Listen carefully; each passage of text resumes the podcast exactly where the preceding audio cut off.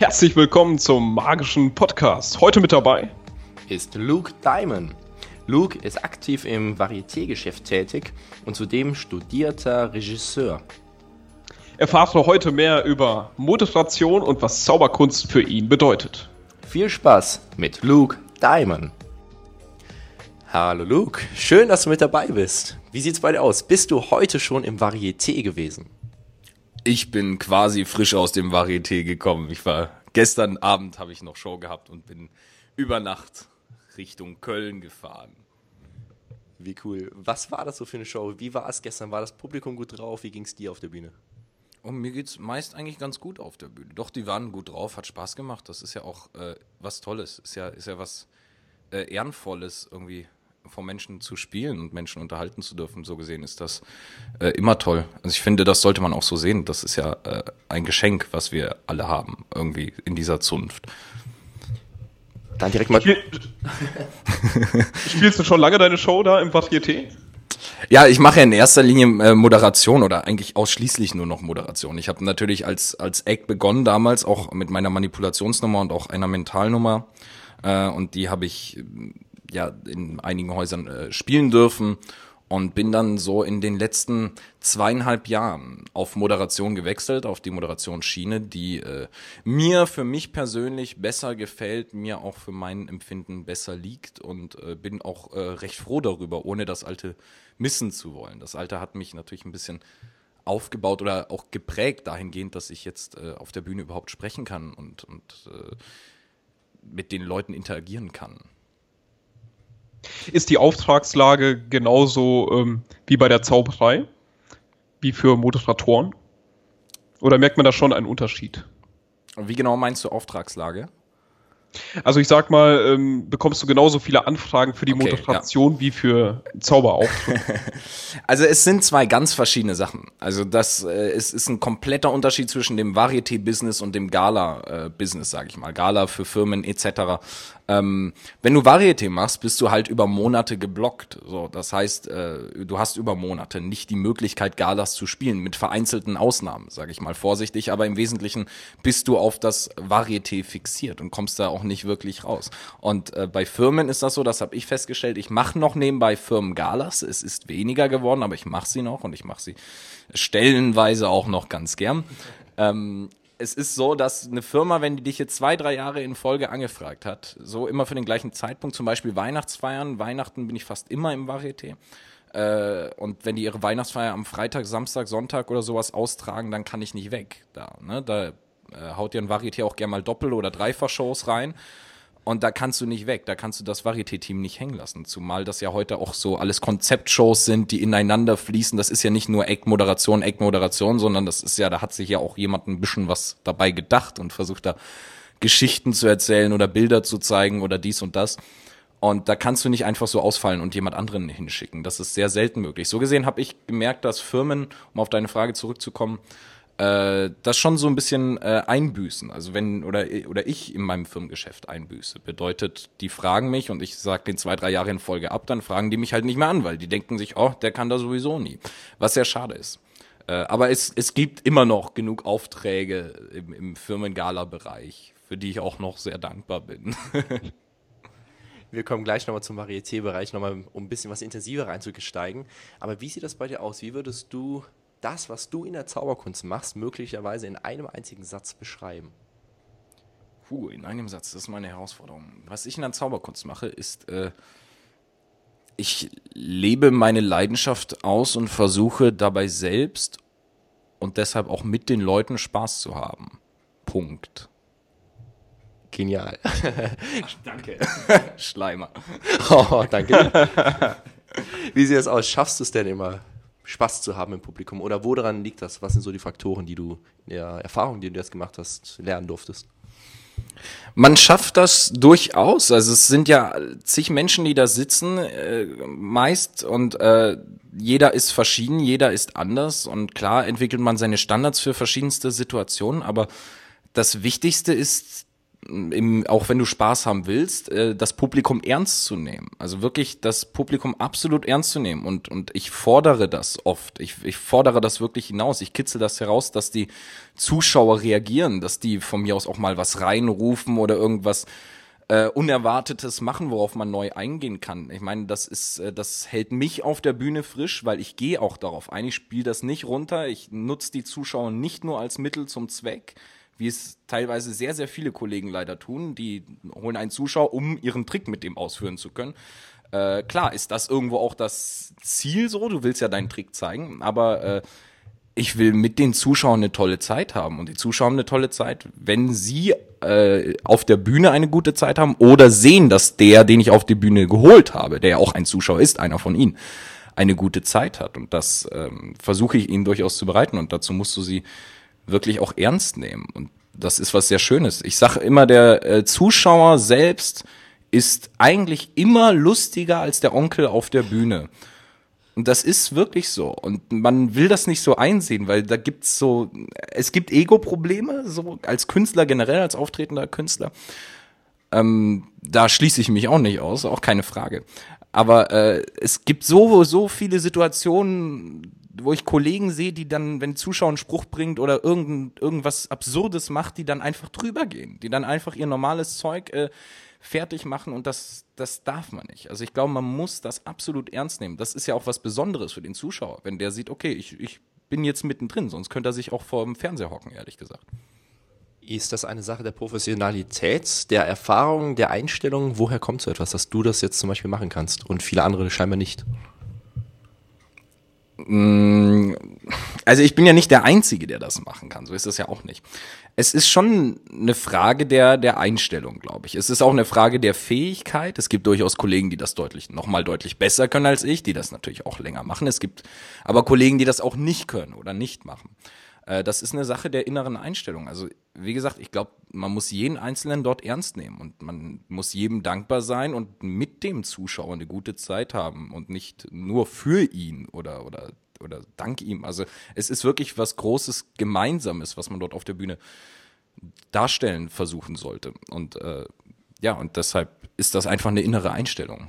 Also ich glaube nicht, dass es mehr ist. Natürlich verbunden mit der Fähigkeit von Improvisation und so. Also ich habe ja recht früh mit Theater angefangen. Ich habe ja zu meiner frühen Jugend schon Theater und Impro-Theater gemacht.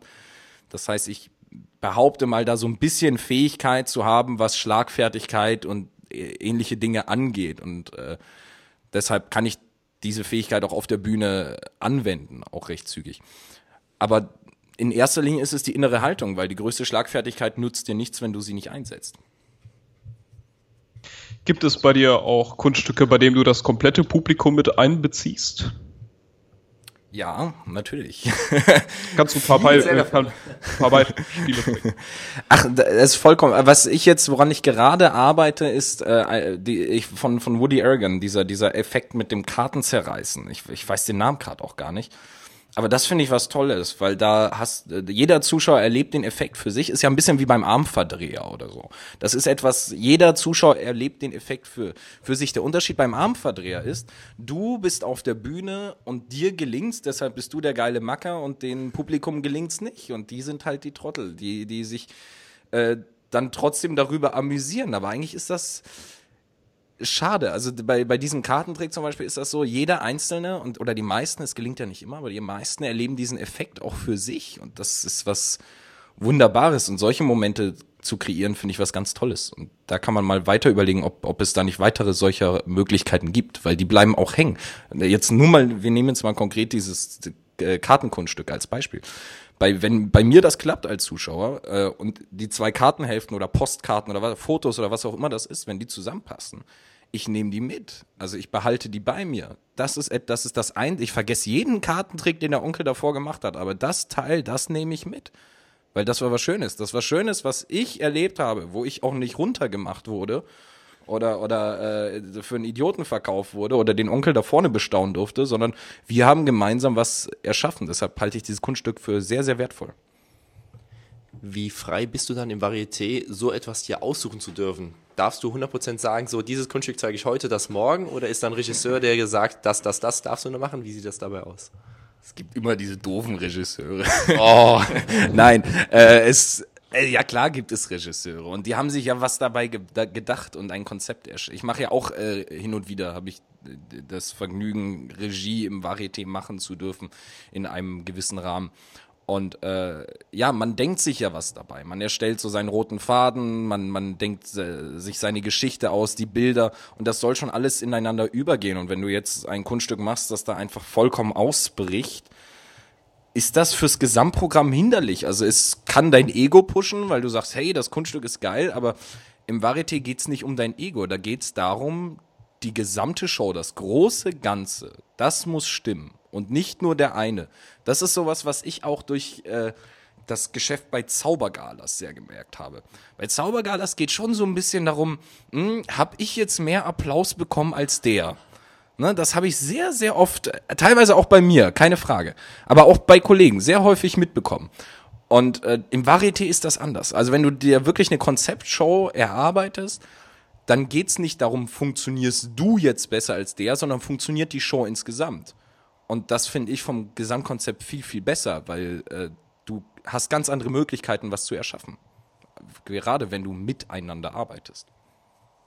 Wie wichtig ist dann deine Aufgabe als Moderator, genau diesen roten Faden da reinzulegen?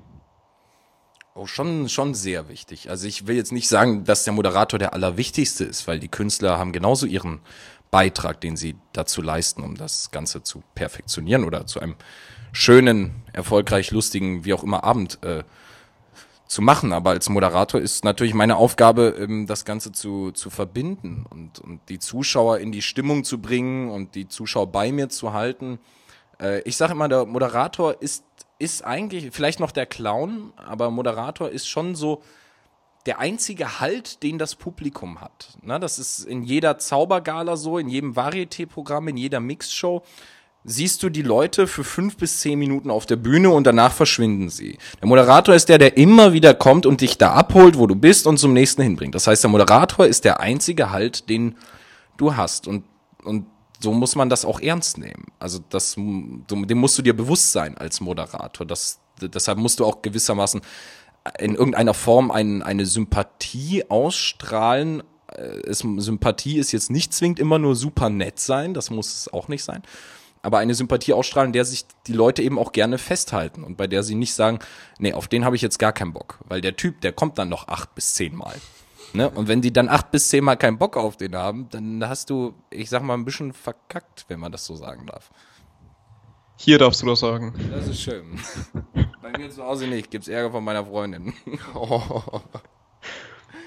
Wie sieht das aus, wenn du jetzt moderierst? Machst du mehr Zauberkunst? Redest du mehr mit dem Publikum? Gehst du ins Publikum? Wie ist da so deine Art? Was ist so deine, dein Erfolgsgeheimnis? Wie kann man sich das vorstellen? Erfolgsgeheimnis, lustig. Ähm, ach, alles. Ich mache alles. Also ich äh, gehe tatsächlich ein bisschen weiter weg von der Zauberei inzwischen. Ich zauber immer noch und es wird mich auch nie ohne Zauberei geben, weil ich die Zauberei einfach wirklich liebe und die mich tatsächlich zu dem kleinen Menschen gemacht hat, der ich bin. Und ich habe der Zauberei einfach fast alles zu verdanken und deshalb wird es mich nie ohne die Zauberei geben. Es ist aber schon so, dass ich inzwischen ein bisschen weiter weggehe von der Zauberei. Ich zauber noch auf der Bühne und mache das sehr gern und das wird eben auch immer so sein, aber es ist so, ich mache auch viel Comedy, ich mache viel Improvisation, ich quatsch einfach mit den Leuten, ich singe auf der Bühne, ich tanze, ich mache alles mögliche irgendwie. Wenn, gerade auch wenn du Ensemble-Szenen kreierst, dann musst du auch mal irgendwie jonglieren oder dies und das. Äh, ich finde das spannend. Also es gibt äh, genug Kollegen, die im Varieté arbeiten, die sagen, nee, auf sowas habe ich gar keinen Bock, aber ich mag das sehr gern, weil das, äh, ich muss mich dann jedes Mal neu mit auseinandersetzen. Wenn ich jetzt da sag, okay, der Regisseur sagt, hier musst du jonglieren und da musst du das auf die Bühne stellen oder hier mal blöd tanzen, muss ich mich damit auseinandersetzen. Wie würde ich als Typ meine Figur, wenn man so will, das auf der Bühne überhaupt tun? Also es, ich habe in meinem Seminar, sage ich den Einsatz, der heißt, äh, jede Figur kann alles machen. Also jede Figur kann wirklich alles machen, sie muss es nur auf ihre Weise tun. Das ist das Geheimnis, glaube ich. Also du kannst wirklich alles machen. Jede Figur kann jedes Kunststück zeigen. Max Maven kann Pomponstäbe zeigen. Das funktioniert. Aber er muss es auf seine Weise machen. Er muss es auf absolut seine Weise machen. Also es geht nicht, dass du sagst, nee, das passt nicht. Klar gibt's Kunststücke, die sind ja dann auf den Leib geschneidert, die sind dann ideal, würde ich mal sagen. Aber im Prinzip kannst du alles machen. Du musst dich nur damit beschäftigen. Und zwar wirklich damit beschäftigen. Und das ist auch was Schönes, was viel zu oft flöten geht. Luke, wie sieht's denn aus? Wie bist du überhaupt zu der Kunst der Zauberkunst gekommen? Ähm, natürlich ging's los mit Zauberkästen zu Kindertagen, keine Frage. Da habe ich mir natürlich auch immer viel mehr gewünscht als, als alles andere. Also ich hatte bestimmt fünf bis zehn Zauberkästen bei mir rumstehen. Ähm, habe das immer hobbymäßig gemacht, aber es war nie so, dass es die größte Leidenschaft war. Ich habe als Kind bin ich auch sehr gerne in den Zirkus gegangen und habe dann jongliert und Diabolo versucht und äh, alles Mögliche mal ausprobiert. Also ich war da immer recht affin, habe es aber nie intensiv verfolgt. Irgendwie dann aber im Alter vom, ich kann es auch nicht mehr genau sagen, 10 bis 13 Jahre, irgendwas dazwischen, habe ich im Fernsehen, da war ich in England, in London, in einem Interview habe ich Uri Geller gesehen. Das war jetzt nicht bei seiner, bei seiner Next Uri Geller Sendung, sondern in einem Interview, das war noch davor. Und ähm, der hat irgendwie ein, zwei Dinge gemacht. Eine Vorhersage war das auch. Und da dachte ich mir, ach cool, das kann ich auch. Dachte ich mir so zumindest. So, und dann ähm, habe ich mir so einen Schuhkarton genommen. ich kann das jetzt erklären, oder? Weil das ist echt Banane. Hab den Boden abgeschnitten und hab den ganz an die Türkante, also, also wirklich an die Türkante gestellt. Gesagt, da ist eine Vorhersage drin und hab dann irgendwie Familie, Nachbarn, Freunde irgendwas gefragt. Dann hinter der Tür saß meine Schwester und hat auf einen Zettel alles aufgeschrieben und hat das dann durch diesen Türschlitz in diesen Karton ohne Boden geschoben. Ich habe den Karton aufgemacht, rausgeholt. War natürlich ein Knaller. So.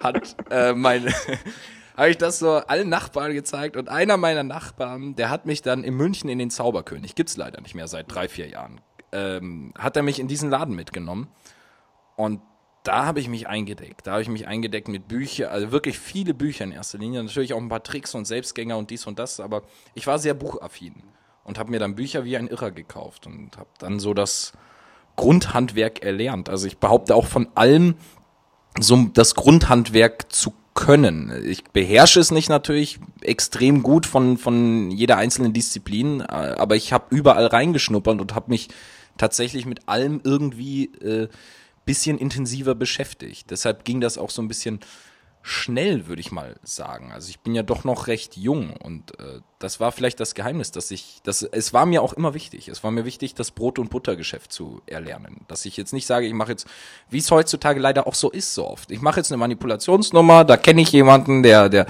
lehrt mich das und baue jetzt hier meine Manipulationssachen auf, sondern ich habe wirklich alles Mögliche gelernt und äh, deshalb bin ich auch recht breit gefächert. Also ich habe zig Nummern in verschiedensten Formen. Also es, ich mache jetzt nicht nur Manipulation, Mentalmagie, sondern ich mache wirklich alles Mögliche. Und äh, ja, das habe ich dem auch durchaus zu verdanken und habe bis heute noch so eine Affinität für alles in der Zauberei. Also für die gesamte Kunstform an sich.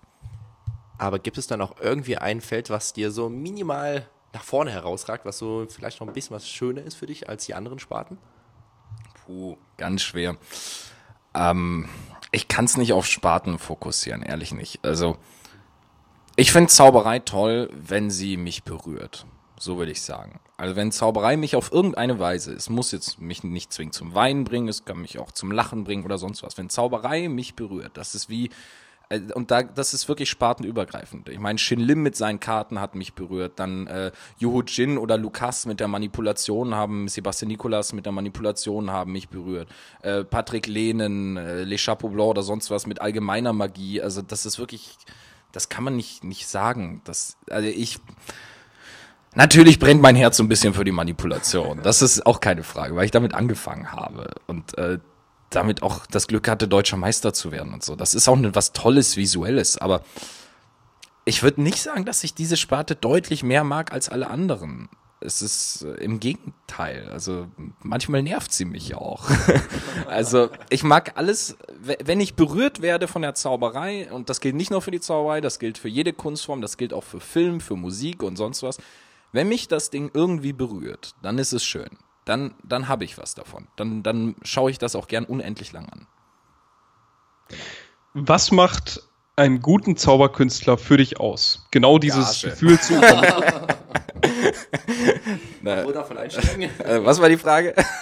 was macht einen guten Zauberkünstler für dich aus? Genau dieses Gefühl, von dem du gerade gesprochen hast, zu übermitteln? Oder steckt da noch mehr dahinter? Ähm, es steckt äh, schon mehr dahinter. Also die, das Gefühl zu vermitteln ist, ich behaupte mal, der größte, schwierigste und vielleicht auch letzte Schritt. also man kann jetzt nicht sagen, ein guter Zauberkünstler muss gut im Marketing sein. Es gibt Zauberkünstler, die sind verdammt gut im Marketing. Im, für mein Empfinden ganz miserable Zauberkünstler, die holen sich aber jeden Job, den ich gern hätte. So, die gibt's auch. Ne? Es gibt Zauberkünstler, die schaffen ganz große Kunst auf der Bühne, sind aber nicht gebucht. Also man kann nicht sagen, ein, wenn ich jetzt für mich spreche, was für mich einen guten Zauberkünstler ausmacht, dann ist es ja, er muss sein Handwerk beherrschen. Das ist eine ernstzunehmende Kunstform, die Zauberei, und die kann man nicht runterrasseln. Also wir müssen das Handwerk absolut beherrschen. Er muss sich wirklich damit auseinandergesetzt haben, mit dem Handwerk als auch mit seiner Präsentation, mit dem Thema, mit dem Text, mit was weiß ich, wenn ich was. Also es hilft nicht, sich jetzt äh, einfach mal einen Text schreiben zu lassen oder so. Man muss sich wirklich damit auseinandergesetzt haben. Ja, und dann schauen, wie vereinst du das so, dass das deine Zuschauer auch irgendwie berührt, mitnimmt auf eine kleine Reise von mir aus. Auf, äh, also es muss die Zuschauer berühren, es muss sie wirklich zum Lachen bringen und oder oder äh, am tollsten ist es natürlich, wenn man es schafft, dass die Zuschauer ihre ihre Welt da draußen vergessen für den Moment. Wenn die echt in deine Welt eintauchen, wenn die voll bei dir sind. Das ist das Tollste, was du erreichen kannst.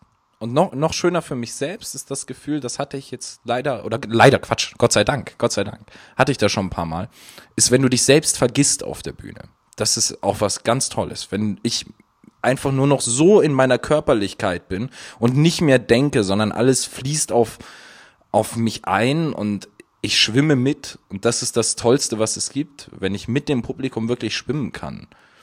Und äh, das Publikum vergisst sich, ich vergesse mich, wir gehen alle in diese Welt. Das ist was ganz Kostbares. Also ein gemeinsames Flow-Erlebnis, so diese Richtung gehend? Es sind so moderne Begrifflichkeiten, mit denen ich nicht umgehen kann.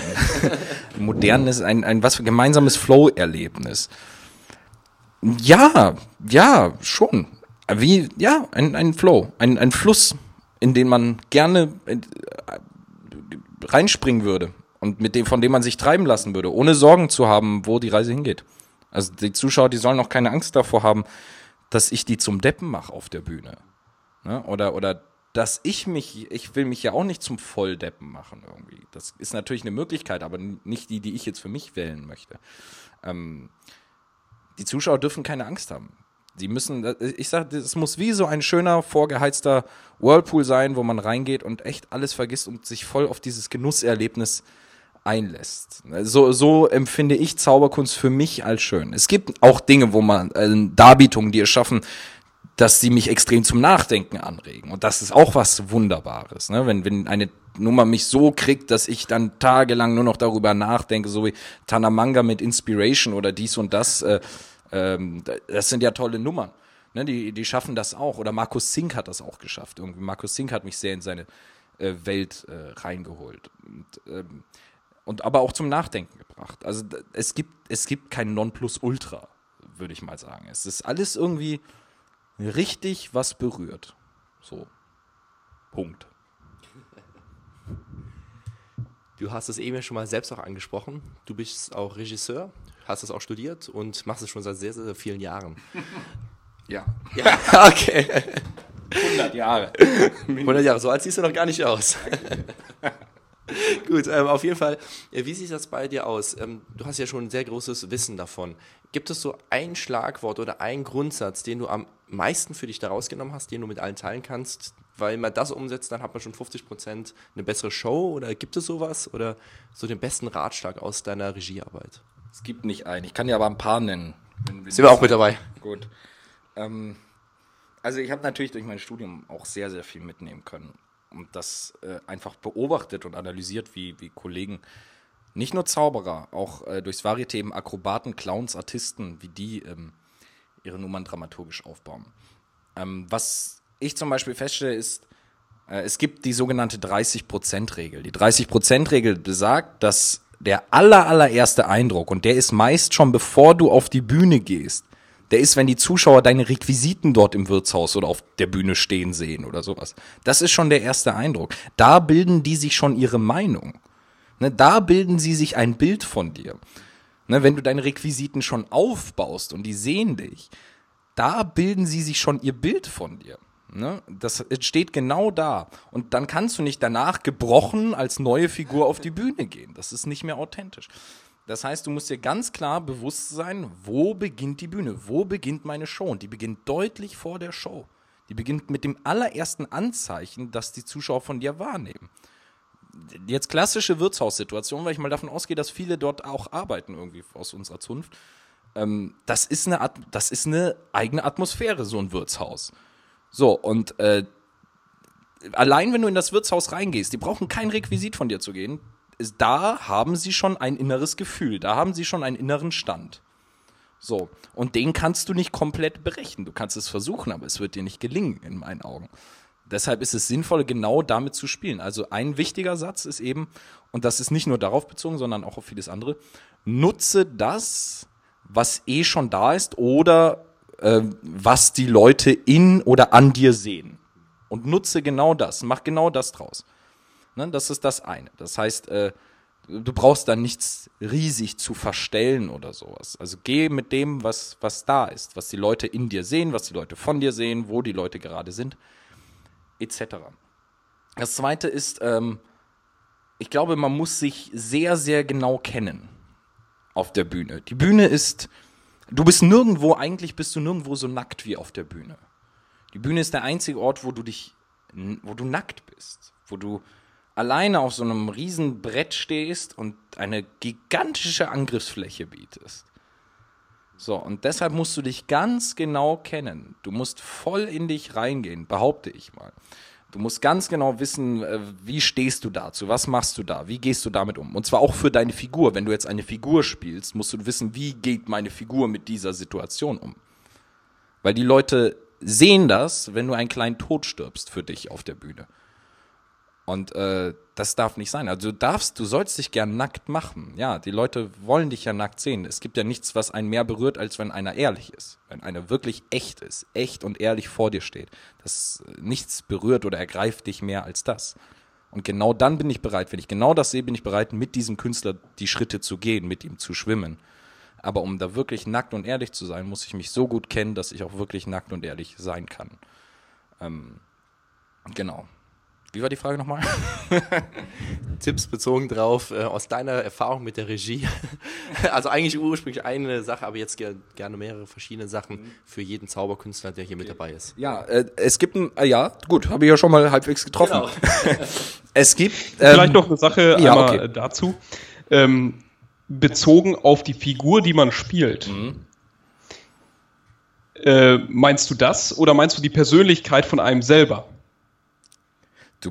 Beides. Also absolut beides. Du kannst keine Figur spielen, ohne selbst keine Persönlichkeit zu haben. Das ist dann einfach nur eine leere Hülle.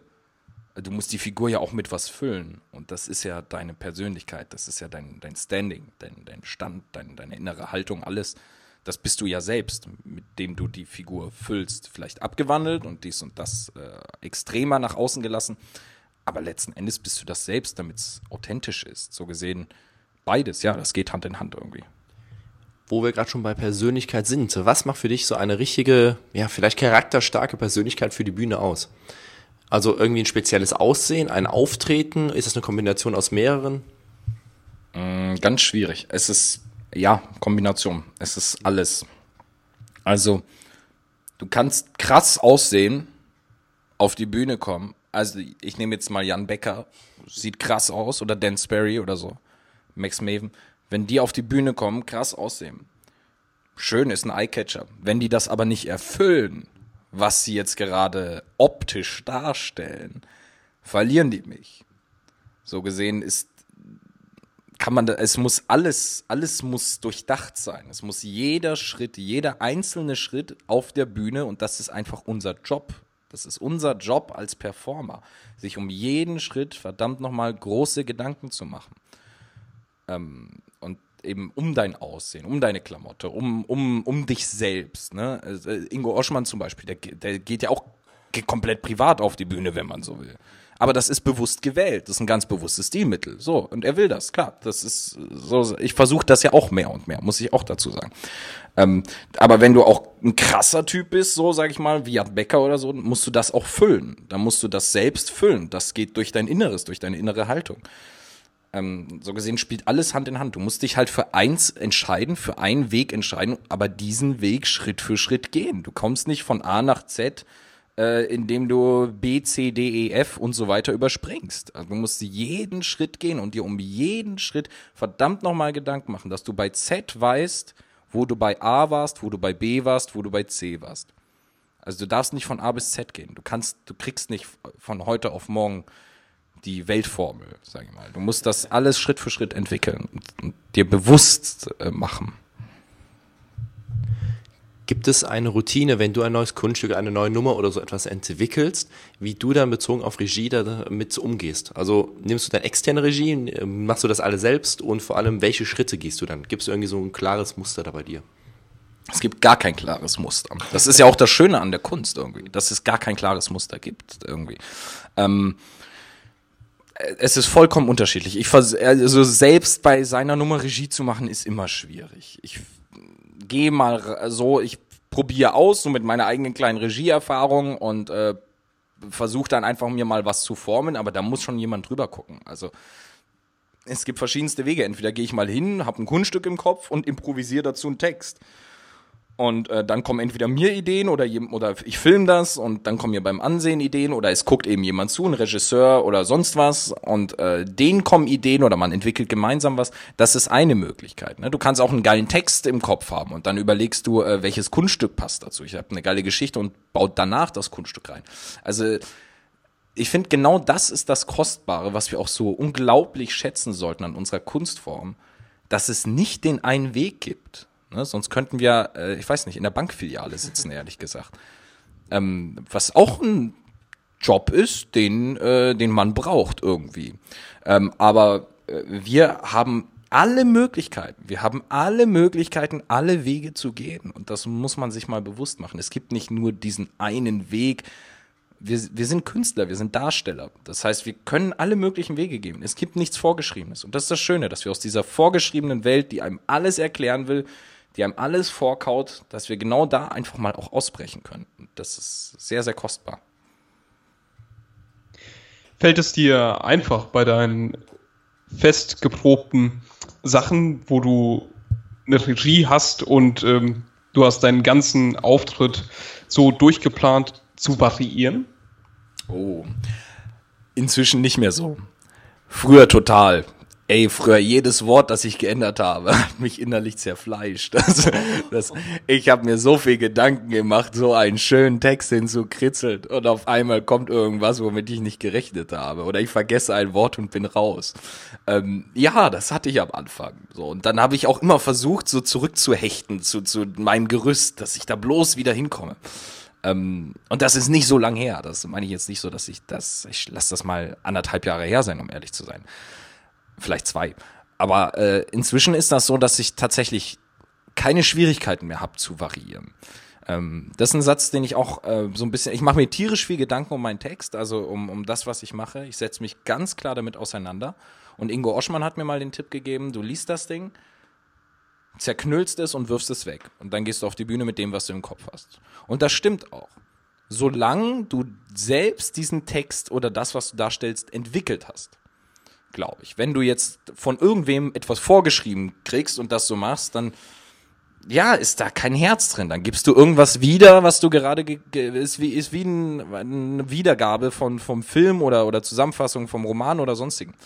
Und das ist nicht das Richtige. Du willst ja eigentlich dein Herzblut da auf die Bühne bringen. Das heißt, sofern du dich wirklich selbst mit dem Kunststück, mit deinem Text, mit deiner Präsentation, mit deiner Figur, mit allem auseinandergesetzt hast, kannst du äh, das alles im Prinzip ähm, wegwerfen, was du dir runter äh, notiert hast, weil du es eh in dir hast. Es ist ja dein Baby. Das ist ja sowieso deins. Ne? Und ob du da jetzt das Wort für wählst oder das, ist egal. Aber du hast dich eh damit intensiv befasst. So gesehen kann da nicht viel schiefgehen. Das heißt, würdest du eher so auf die Intuition und das eigene Vertrauen gehen? Ich habe genügend für dieses Kunststück getan, ich weiß, worum es geht und jetzt nehme ich das erstbeste Wort, was aus mir heraussprudelt und das ist gut? Geht das so in diese Richtung, was du damit sagen möchtest? Du genau so kann man es nicht sagen, weil du schleifst ja schon. Du musst ja schon so ein bisschen. Die ersten Male ja. Die ersten Male schreibe ich mir meinen Text runter und, und mache mir Gedanken, werf ihn weg, gehe auf die Bühne Und dann spiele ich einfach mal. Dann gucke ich mal, ob ich beim Text bleibe oder nicht, was sich so entwickelt. Und dann kommen geile Sachen bei raus. Wie wenn ich jetzt auf den Anfang dieses Gesprächs zurückgehe, äh, wie wenn ein Zuschauer was reinruft oder irgendeine witzige Situation entsteht. Das könnte so geil sein, dass du es immer drin haben willst. Dann versuchst du das künstlich zu provozieren oder dies und das. Aber äh, im Prinzip, und dann, dann schle du schleifst die Nummer nachträglich. So würde ich das sagen. Das heißt, dir kommen einfach neue Ideen und für die suchst du das richtige Timing und dies und das. Aber ja, beim ersten Mal würde ich schon. Ich würde mich ganz, also das ist wirklich wichtig, ganz, ganz, ganz genau mit deinem Zeug beschäftigen. Dann gehst du damit auf die Bühne, ohne es Wort für Wort wiederzugeben, weil dann wirkt das immer so, als ob du einen Text gerade auswendig gelernt hast. Und dann entstehen Sachen. Und wenn die Sachen entstehen, geh darauf ein, weil das ist das Tollste, was dir passieren kann. Wachsen deine Nummern über die Jahre immer kontinuierlich? Und gibt es vielleicht auch sogar dann irgendwann mal einen Cut, dass man sagt, okay, ich habe das jetzt fünf Jahre gespielt und immer das gleiche und jetzt äh, will ich etwas anderes machen? Ja, ähm, sie wachsen immer. Kontinuierlich und genau gleich würde ich nicht sagen. Die wachsen mal wenig, die wachsen auch mal ins Negative. Ne? Aber das ist egal, das sind wunderbare Erfahrungen. Ähm, ich lasse die Nummern auch gern wachsen. Ne? Also das, ich habe keine einzige Nummer, von der ich sage, die ist jetzt fertig. Gar keine.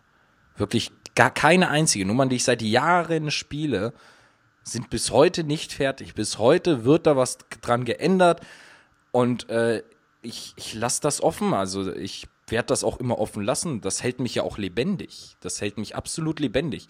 Sonst wäre gerade im Varieté, wo du jeden Tag spielst, wo du jeden Tag auf der Bühne spielst und die quetschen dir ja heutzutage Doppel- und Dreifach-Shows rein, dann gehst du ja irgendwann ein. Dann bist du ja letzten Endes nichts weiter als eine Maschine, die da einfach ihre Sachen wiedergibt.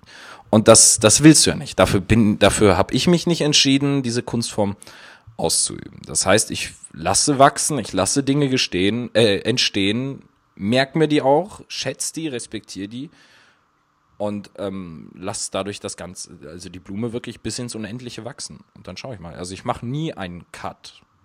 Sowas gibt's nicht. Klar, sortiert man dann aus. Gut, die Idee, ach, die hat sich jetzt nicht so durchgesetzt, den mache ich jetzt doch nicht rein oder so.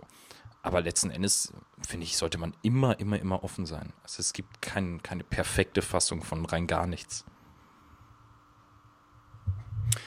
Lass es noch zum Ende des Interviews auch noch auf deine ja, Preiskunst kommen. Auf Wir sind schon am Ende. Ja, die Zeit rennt ganz schön. Und zwar auf deine, wo du ähm, die Kunstmanipulation, eben sind wir schon mal ganz kurz darauf eingegangen, womit du Meister äh, in Deutschland wurdest. Was war so der schönste Moment, der du mit dieser Nummer hattest? War es die Siegerehrung? War es irgendwo mal auf einer Bühne bei einer Gala? Was war so das Schönste? Ähm, ich habe die Nummer. Ich bin ja 2014, ne? Januar 2014 bin ich damit Deutscher Meister geworden. Ich habe sie im Januar 2014, davor, ganz am Anfang vom Januar, habe ich sie in München im Theater und so fort, so ein kleines Kellertheater, in dem der Magic Monday immer stattfindet oder stattgefunden hat. Das Theater gibt's leider nicht mehr. Ähm, da habe ich die Nummer gespielt, so direkt vor der deutschen Meisterschaft. Und da saß äh, mein Vater mit einem Freund im Publikum von ihm. Und der Freund meinte dann nach der Vorführung zu mir, mein Vater hat geweint, während ich auf der Bühne war. Vor Freude, vor Rührung, ich weiß es nicht. Aber er war, er, ich habe ihn berührt. Und das ist der Moment, den ich mit dieser Nummer nie vergessen werde. Dass ich einen Menschen, noch dazu auch meinen Vater, äh, zum Weinen oder dass ich so etwas in ihm ausgelöst habe. Das ist gigantisch. Das ist, zeigt mir einfach, wie wertvoll diese Kunst ist oder ich bin oder eigentlich jeder von uns ist. Ne? Wir haben ja alle solche Momente bestimmt irgendwie mal äh, gehabt oder erschaffen können oder werden sie vielleicht noch haben. Und so gesehen sind wir alle wertvoll. Und das, was wir machen, die Zauberei und die Bühne und alles ist auch wertvoll. Also alles ist äh, diese, diese, diese gesamte Plattform, die, die wir, die die Bühne, die alles bietet, ist was ganz Kostbares. Und an diesem Moment mit der Manipulation erinnere ich mich sehr gut. Natürlich auch an die Preisverleihung bei der deutschen Meisterschaft und dies und das. Das waren auch tolle Momente, keine Frage. Ähm, oder an die Aftershow-Party äh, mit Tommy Ten damals. Erinnere ich mich auch nicht mehr so gut. Nein, das waren tolle Momente. Aber das ist, wenn ich von dem einen Moment, der mich am meisten nachhaltig geprägt hat, sprechen muss war, oder, oder möchte, ist es tatsächlich dieser eine gewesen. Sehr schön. Hat er auch irgendwas in dir danach verändert? Also wolltest du ab da an das öfters erreichen, noch intensiver ähm, Emotionen bei anderen Menschen positiv auszulösen? Ja, definitiv. Also ich meine, das ist jetzt nicht das. Ich bin ja auch kein Samariter oder sowas. Also es ist jetzt nicht mein Ziel, psychologisch oder, oder auf sonstige Weise Menschen zu einem neuen Leben zu führen oder so. Das sollen mal hier unsere ganzen Coaches und Hypnose 128 Systemtypen machen oder was weiß ich nicht was. Wir sind Unterhalter. Das ist nichts anderes. Wir operieren nicht am offenen Herzen, wir retten keine Menschenleben, wir sind Unterhalter. Wenn aber der ein oder andere so einen Funken mal mitnimmt oder ihn das berührt, das ist schon was Tolles. Das ist ein Nebeneffekt unseres Berufs. Es ist aber nicht zwingend nur der Sinn, der oder der Sinn unseres Berufs. Es ist ein Nebeneffekt, aber ein wunderschöner Nebeneffekt. Aber letzten Endes sind wir Unterhalter, ja. Spielst du die Nummer heute noch? Nee, gerade sitze ich ja hier. Nein, ich. Das können unsere Zuhörer ja nicht sehen. Da ging es um die Spontanität, oder? Das meinst du? Ähm, ich spiele die Nummer nicht mehr. Also die Manipulationsnummer. Also ich werbe nicht mehr mit ihr, sagen wir es so. Äh, es gibt sie noch irgendwo und ähm, wenn mich jemand ganz konkret nach dieser Nummer fragt, dann spiele ich sie auch noch. Kam jetzt aber über ein Jahr schon nicht mehr vor. Und äh, oder ich habe es stets vermocht abzuwenden, vorsichtig ausgedrückt. Äh, ich, ich mag die Nummer immer noch sehr, äh, bin aber tatsächlich auch froh über die Pause, die ich jetzt seit, also eigentlich äh, wirklich faktisch groß gespielt habe ich sie seit äh, rund zwei Jahren nicht, über zwei Jahren nicht mehr. Ich hatte vor über zwei Jahren das letzte Varieté-Engagement mit dieser Nummer. Danach habe ich nur noch moderiert. Und äh, über diese Pause bin ich ganz froh. Und vielleicht kommt's ja wieder. Das ist das, was ich meinte. Ich bin da eben offen. Ich bin jetzt nicht so fokussiert, ich muss diese Nummer jetzt weiterbringen.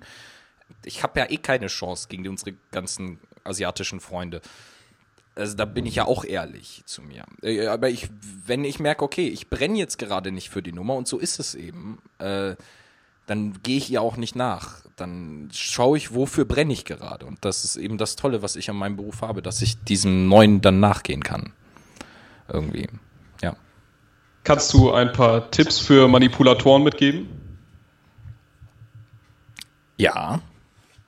Soll ich? Bitte. Äh, alles üben, alles lernen. Also was ich vorhin schon gesagt habe, das Brot- und Buttergeschäft. Damit geht's los. Die Techniken, ich würde äh, die Techniken nicht aus DVDs lernen. Ich würde sie immer nur aus Büchern lernen. Der Unterschied liegt darin, wenn du eine Technik aus dem Buch liest, äh, lernst, bist du gezwungen, dich damit zu befassen. Wenn ich jetzt Jeff McBride gucke, dann mache ich die Technik wie Jeff McBride oder wandel sie minimal ab. Aber wenn ich sie aus dem Buch beschrieben sehe, muss ich mich aktiv damit befassen. Und die Technik wird dann auf einmal zu meiner Technik und nicht mehr zu Jeff McBrides Technik, die ich jetzt mache. Das ist der eine Punkt. Zum anderen die großen Manipulatoren studieren. Und damit meine ich in erster Linie die alten Großmeister. Wie eben Cardini oder, oder sowas. Ne? Also die, diese ganzen alten Großmeister, die wir hatten, äh, die würde ich ganz, ganz präzise studieren, was diese Nummern so groß gemacht hat, dass heute noch alle über die sprechen. Weil da gibt's das bei Cardini, die kann man Millionenmal anschauen und man entdeckt immer was Neues. Also diese Nummer wird absolut, ich unterschätzt will ich nicht sagen. Er hat ja nach wie vor den Legendenstatus. Aber in meinen Augen sollte man sich jeden Monat so einmal Cardini geben. Ja, wirklich. wirklich. Aber auch jetzt für Manipulatoren gesprochen, aber auch für andere Sparten irgendwie. So ein Fred Kaps oder sowas sollte man sich das einfach mal so Monate, man könnte das ja machen, so einen kleinen illegalen Zirkel, in dem man sich trifft und dann da zwei Stunden die alten Meister schaut jeden Monat oder eine Stunde. Das würde helfen, ganz ehrlich. Wirklich. Bin ich ganz, ganz sicher. Lieber Luke, mit Blick auf die Uhr müssen wir leider jetzt schon zum Ende kommen. Wir würden dich aber bitten, jetzt drei, gleich auf drei Fragen, die wir dich stellen, ganz kurz und knapp einmal zu beantworten. Kurz, kurz und knapp. Hm? Probier's. Gibt es einen Ratschlag, den du jedem mitgeben kannst, der sich mit der Zauberkunst beschäftigt? Liebe, was du tust. Verlier die Liebe nicht. Macht das nicht aus Ego-Gründen. Klar haben wir das alle gehabt. Und äh, ich mach das, also ich habe auch aus Ego-Gründen stellenweise gezaubert. Aber finde die Leidenschaft zur Kunst, denn diese Kunst ist sowas unglaublich Wunderbares, mit dem wir so viel, mit der wir so viel für uns, auch für andere Menschen oder so, wie wir ja schon besprochen haben, erreichen können, äh, dass wir der Kunst immer dankbar sein sollen. Also liebe die Kunst. Wenn du sie nicht mehr liebst, dann such dir was anderes. Kannst du ein Buch, ein Kunststück oder eine Webseite besonders empfehlen? Ein Buch, ein Kunststück oder eine Website. Und oder? ähm, Tabelkurs, Buch, alles, alles wird euch bestimmt tausendmal schon gesagt, ne? Ja, steht alles drin. Ja, steht alles drin, wirklich. Steht alles drin. Also ich habe den Tabelkurs und den sollte jeder haben und nicht nur haben, sondern auch lesen und ja, wirklich lesen. Äh, ein Kunststück, puh, keine Ahnung. das, worauf ihr Bock habt und äh, ja, so. Und was war das dritte? Eine Webseite. www.lukediamond.com Werden wir auch nochmal in den Show Notes verlinken, auf jeden Fall. Das, das ist eine ganz tolle Seite. Ganz, soll ich sagen, ganz toll. Kennst du diesen Luke? Nee, aber ich habe gehört, er riecht ganz komisch. Oh. Und gibt es noch etwas, was du den Hörern zum Schluss mitgeben möchtest? Du hast das Schlusswort. Ähm, puh, jetzt kommen die großen tragischen Worte. Ja, äh, nehmt alles ernst, aber nehmt euch nicht zu ernst. So würde ich sagen. Nehmt die Zauberkunst ernst, nehmt das Publikum ernst, nehmt die Kunst, nehmt alles ernst. Nehmt euch nicht zu ernst. Weil wir sind letzten Endes genauso ein kleiner Mensch wie der BWLer, der vor uns in der zweiten Reihe sitzt. Ganz ehrlich. Nur wenn wir das ernst nehmen, dann äh, können wir auch was erreichen. Danke dir. Vielen, vielen Dank, dass du mit heute dabei warst und alles Gute dir für die Zukunft. Vielen Dank, dass ich dabei sein durfte. Mach's gut. Ciao. Bis bald. Ciao. Ciao, ciao. ciao.